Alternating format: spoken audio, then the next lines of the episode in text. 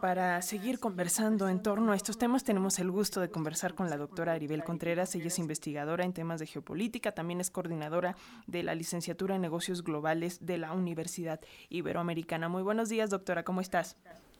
Muy buenos días, Alexia. Gusto en saludarte y muchas gracias por la gentil invitación para poder estar aquí en tu espacio y compartir con tu auditorio pues, los últimos acontecimientos donde han encendido las alarmas de la comunidad internacional. Para comenzar, eh, yo quisiera que abordáramos este asunto de el efecto mariposa, por ahí lo, titulabas en, un artículo sobre este tema, de, esta operación militar de Rusia en Ucrania. Podemos abundar sobre esto porque de pronto uno pensaría, bueno, esto está al otro lado del mundo, ¿no?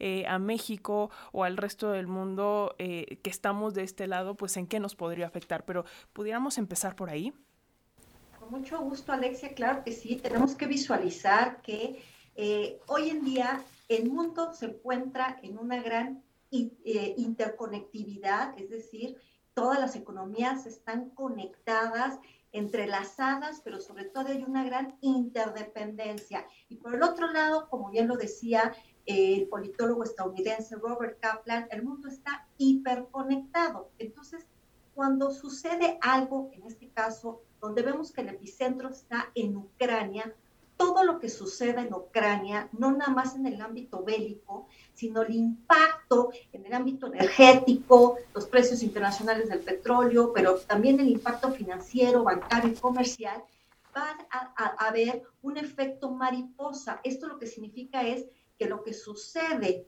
en Ucrania impactará al mundo, pero de una manera exponencial, es decir, magnificada en diversas aristas derivado a eh, lo que les comentaba, que vivimos una hiperconectividad. De ahí, Alexia, que es muy importante ver que este primer paquete de sanciones que se dio la semana pasada y que se seguirá sumando más sanciones en caso de que esta escalada no se logre despresurizar, entonces en algunas áreas podemos ver lo que se llama el efecto boomerang, es decir, que aunque yo implemente una sanción enfocada específicamente a la economía rusa para estrangularla, puede ser que se me regrese, ejemplo, eh, eh, eh, se está hablando el día de antier de la revista británica The Economist publicaba que pudiera visualizarse a un mediano plazo una crisis bancaria. ¿Por qué?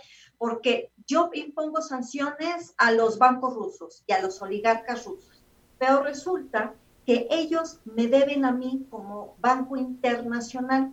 Entonces, si yo los estrangulo, yo les reduzco a ellos su capacidad de paga. Entonces ellos no van a poder cumplir con sus compromisos adquiridos a nivel internacional y entonces se me regresa a mí, por eso digo yo, es, un, es como si fuera un boomerang, porque entonces se me regresa a mí el daño colateral. Entonces, por eso es que no es tan fácil ni tan rápido que Occidente eh, esté visualizando cuál pudiera ser la siguiente escalada de sanciones. Lo más importante, más que dirigirnos a sanciones, es sentar en la mesa a Rusia en la cantidad de rondas que sean necesarias para que avance la diplomacia y no tenga que avanzar las sanciones, porque entonces esto ya va a ser, eh, digamos, una confrontación de por un lado la guerra de resistencia de Putin y por el otro lado una guerra económica, Alexia.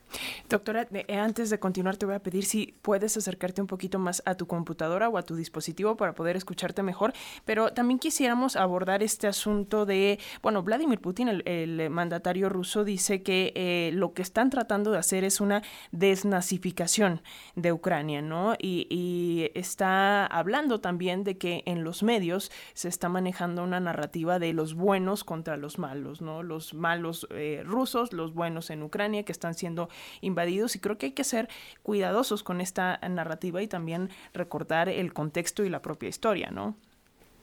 Así es, Alexia, espero que se haya escuchado la primera parte de lo que estaba yo explicando, el efecto eh, este, también boomerang.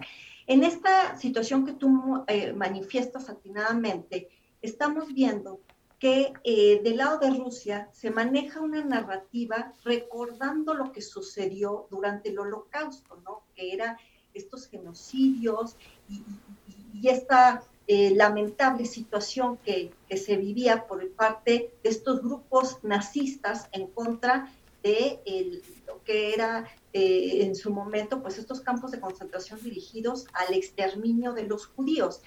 Eh, la historia nos muestra que el contexto en cuanto al ataque de Alemania nazi hacia el territorio de la entonces Unión Soviética, pues es un parteaguas en la historia. Entonces ahora toman este contexto de, pretender vender la idea de que hay grupos extremistas, pero con tintes y matices eh, neonazistas, es decir, nuevos nazistas en época del año 2022, donde supuestamente eh, lo que quieren es exterminar eh, las etnias, porque recordaremos que Ucrania está dividido y compuesto tanto por gente que habla solamente ruso, pero también la gente que habla únicamente ucraniano, pero que también su religión, su identidad y, hacia donde se alinean es más hacia la cuestión eh, de, lo que es Rusia, que es esta región del Donbass, ubicada en el sureste de Ucrania.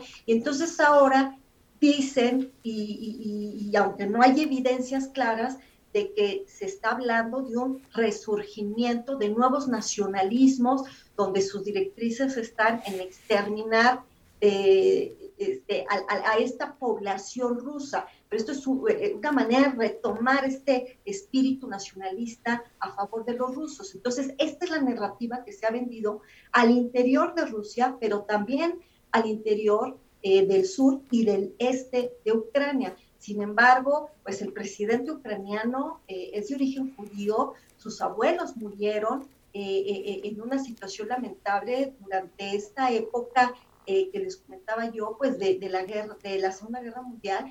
Y entonces ahora todo apuntala a que hay acusaciones en cuestión y tu nota previa a entrar al aire contigo era justo donde se estaba hablando de que entonces ahora Ucrania está solicitando con el apoyo de una gran cantidad de países que se abra una investigación al interior de la Corte Penal Internacional para eh, acusar al gobierno ruso de genocidio. Pero es justamente esta narrativa de este surgimiento de grupos neonazistas lo que va a contrarrestar ante los medios de comunicación de que es al revés, o sea, Rusia acusa a Ucrania de, eh, de, genocidio. Entonces, más allá de, esta propaganda política que se está utilizando, me parece importante eh, pues escuchar las voces al interior de Ucrania, donde lo único que hoy piden no es una confrontación étnica, no, no, no es eh, una división del país, lo que buscan al final del camino es una paz. Desde luego, y bueno, pues la guerra también se da en los medios de comunicación, es parte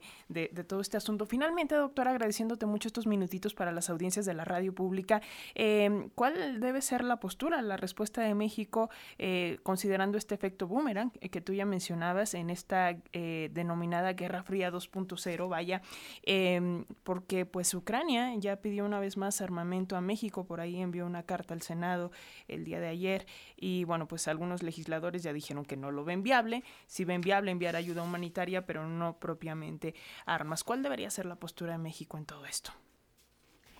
Me gusta mucho tu pregunta, Alexia, porque eso es algo que durante los últimos días yo veo que ha encendido las redes sociales, donde ya también al interior de, muchos grupos mexicanos se están dividiendo y yo creo que no tenemos que tomar partido hacia un lado o el otro, sin estar a favor de la paz.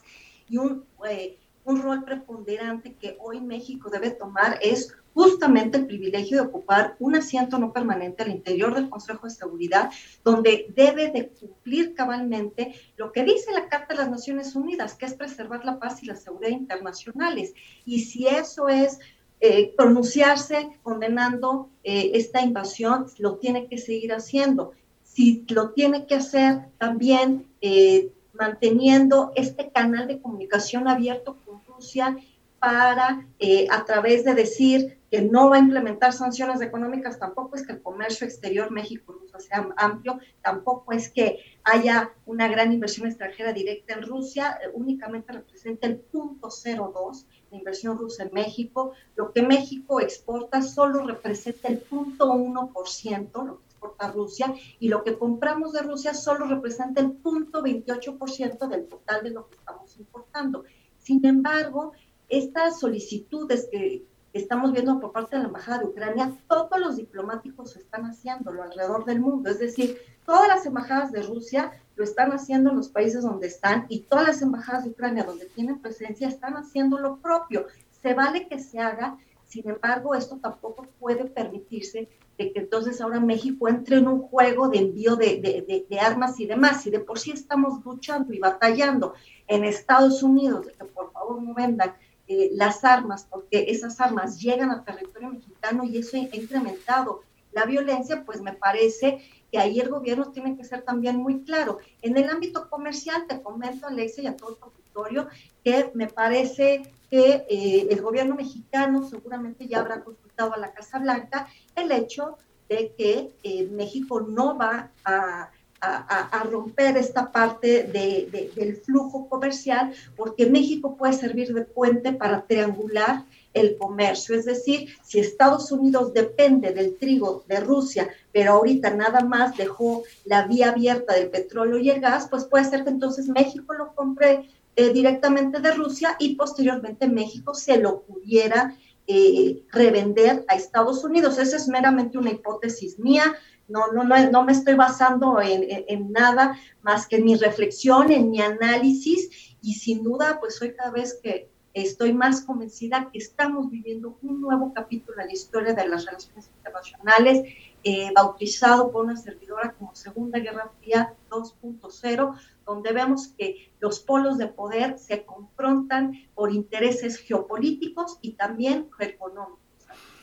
Pues muy interesante, doctora Aribel Contreras, investigadora en eh, temas de geopolítica y coordinadora de la licenciatura en, en, negocios globales de la Universidad Iberoamericana. Vamos a seguir en constante comunicación, si nos lo permites, para seguir abordando estos temas y seguir informando a las audiencias de la radio pública. Muchísimas gracias y que tengas un excelente día.